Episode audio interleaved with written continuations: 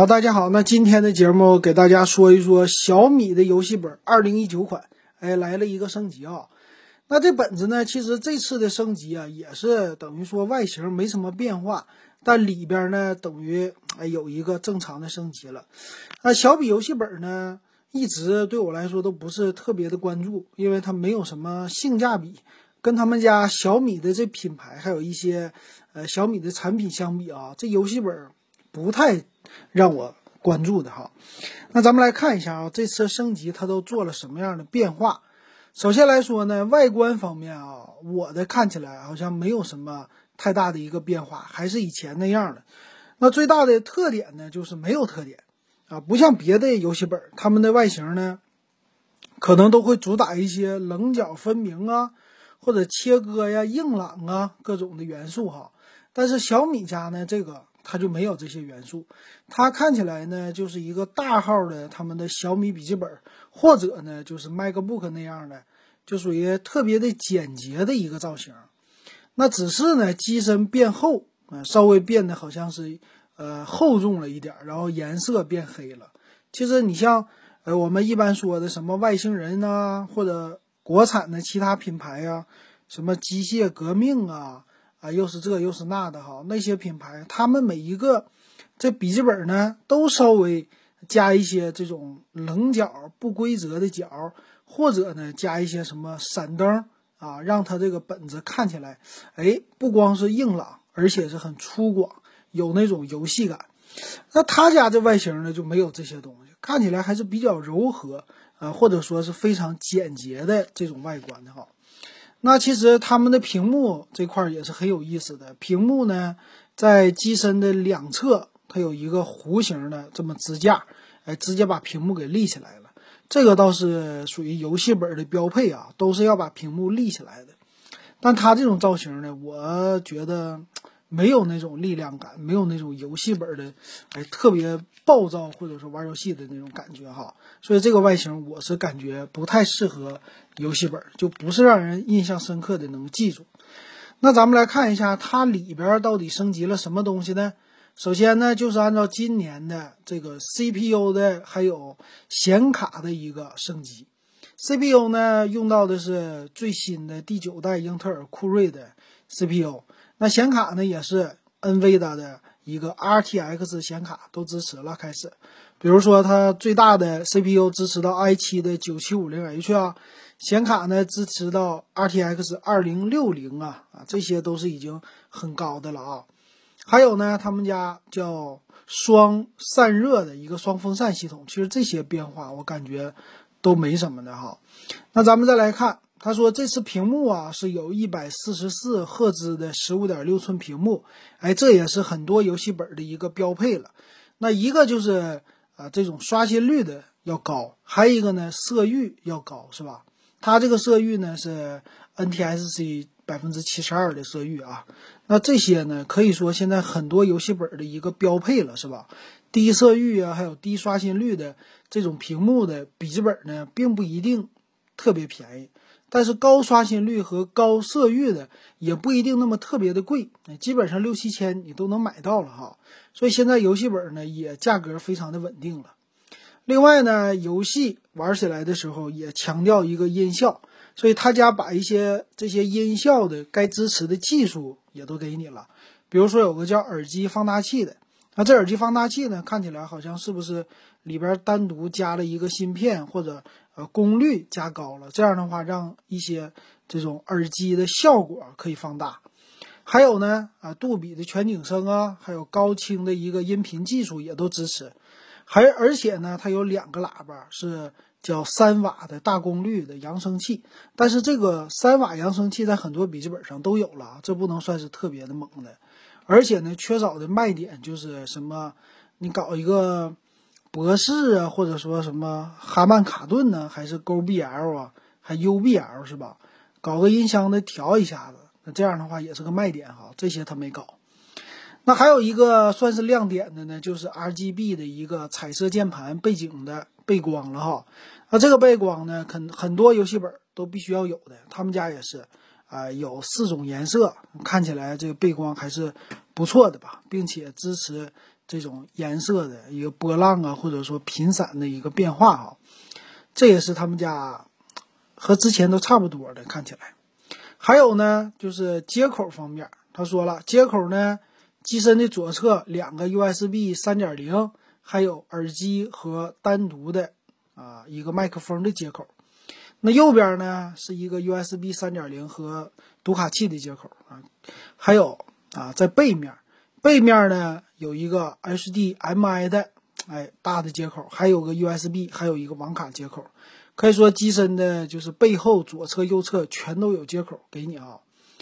那这看起来哈，这 USB 三点零等于说有四个了，其他方面倒没有什么特别多的一个接口啊。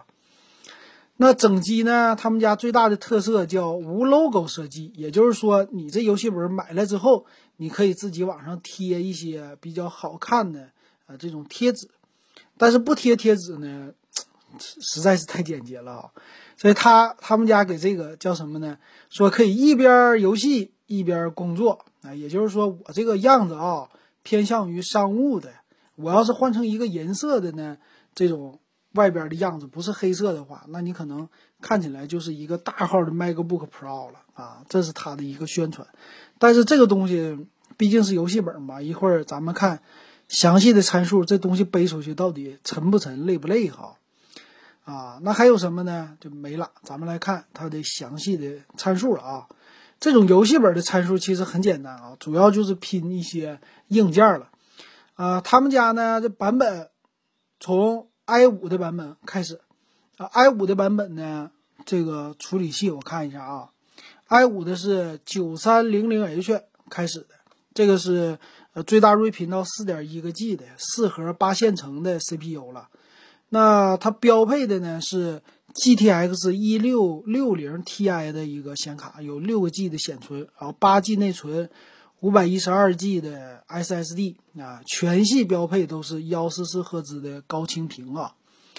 那还有呢，剩下的两款都是 i 七的了，九七五零 H 的 CPU，那这个缓存呢是能达到一个十二兆，然后六核十二线程，看起来还是挺暴躁的一款 CPU 哈。那他们俩之间呢，就是有显卡的一个区别。显卡呢，一个是呃 GTX 一六六零 Ti 的六 G 显卡，还有一个呢高配就是 RTX 二零六零六 G 的一个显卡啊。可以说就在显存上没有到达八 G 那么大的，只有六个 G 的啊。然后。还有一个就是 i7 版本标配的都是十六个 G 的 DDR4 的内存，那肯定是双通道的内存了。但是全系都是五百一十二 G 的硬盘，啊，这个配置你可以看出来啊，挺有意思的。那差价呢？一会儿咱们来说。那首先它支持两个叫双屏显示的 4K 的一个视频播放功能。那其他方面呢？看一看，硬盘呢属于是 NVMe 的，叫最大。能预留一个 NVMe 的一个接口哈，那内存呢都不用说了，最低配的版本是单通道内存，最高配的和中配的都是双通道的内存，然后双频的 WiFi，啊，千兆的网卡接口，然后蓝牙五点零的一个技术，那整机的屏幕呢还是一零八零 P 的屏，色域刚才说了还是比较高的，前置个一百万像素的摄像头，呃，三瓦的。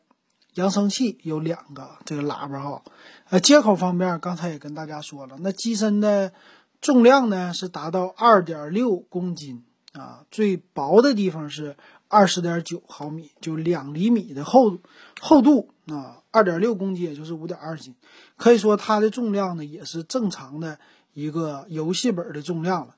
那这么重呢，其实不适合出去背出去办公，除非你是体力特别好啊，每天的工作。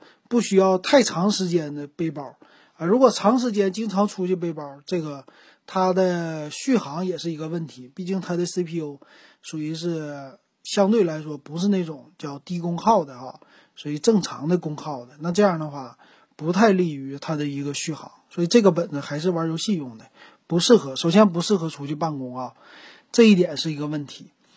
那保修方面啊，他们家也提供了，说整机一年，然后主要零部件是两年的一个保修了啊。主要零部件一般都是 CPU、内存、显卡这些东西。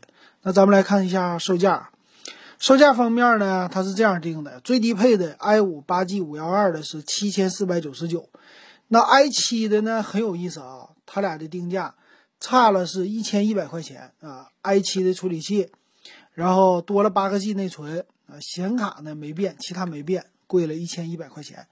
那更高配置的呢，RTX 二零六零显卡的那版本呢是八千九百九十九啊，这个售价啊，你拿到。同价位你去比啊，一些大品牌，嗯，你包括戴尔、惠普啊、联想这些品牌比小米的，我感觉这个还不是占有什么优势的。而且呢，咱们还是说了，玩游戏本的这些用户啊，还是很多人比较在乎它的一个外观的。所以这个游戏本呢，我还是不是特别的看好哈，性价比方面还是不具有优势的。那希望呢，他们家要么在性价比。来一个优势，哎，走走量，要么呢，你就是改一改外形。以小米家的这种设计，肯定没什么太大问题的，改的应该一定能够很漂亮的。所以这个呢，我感觉现在啊，不算是太值得买的吧。啊，这就是我给大家的一个呃点评。那感谢大家的收听，啊，也希望大家支持我。啊，可以加我的微信 w e b 幺五三啊，三块钱入电子数码点评的群。好了，今天的节目我们就说到这儿。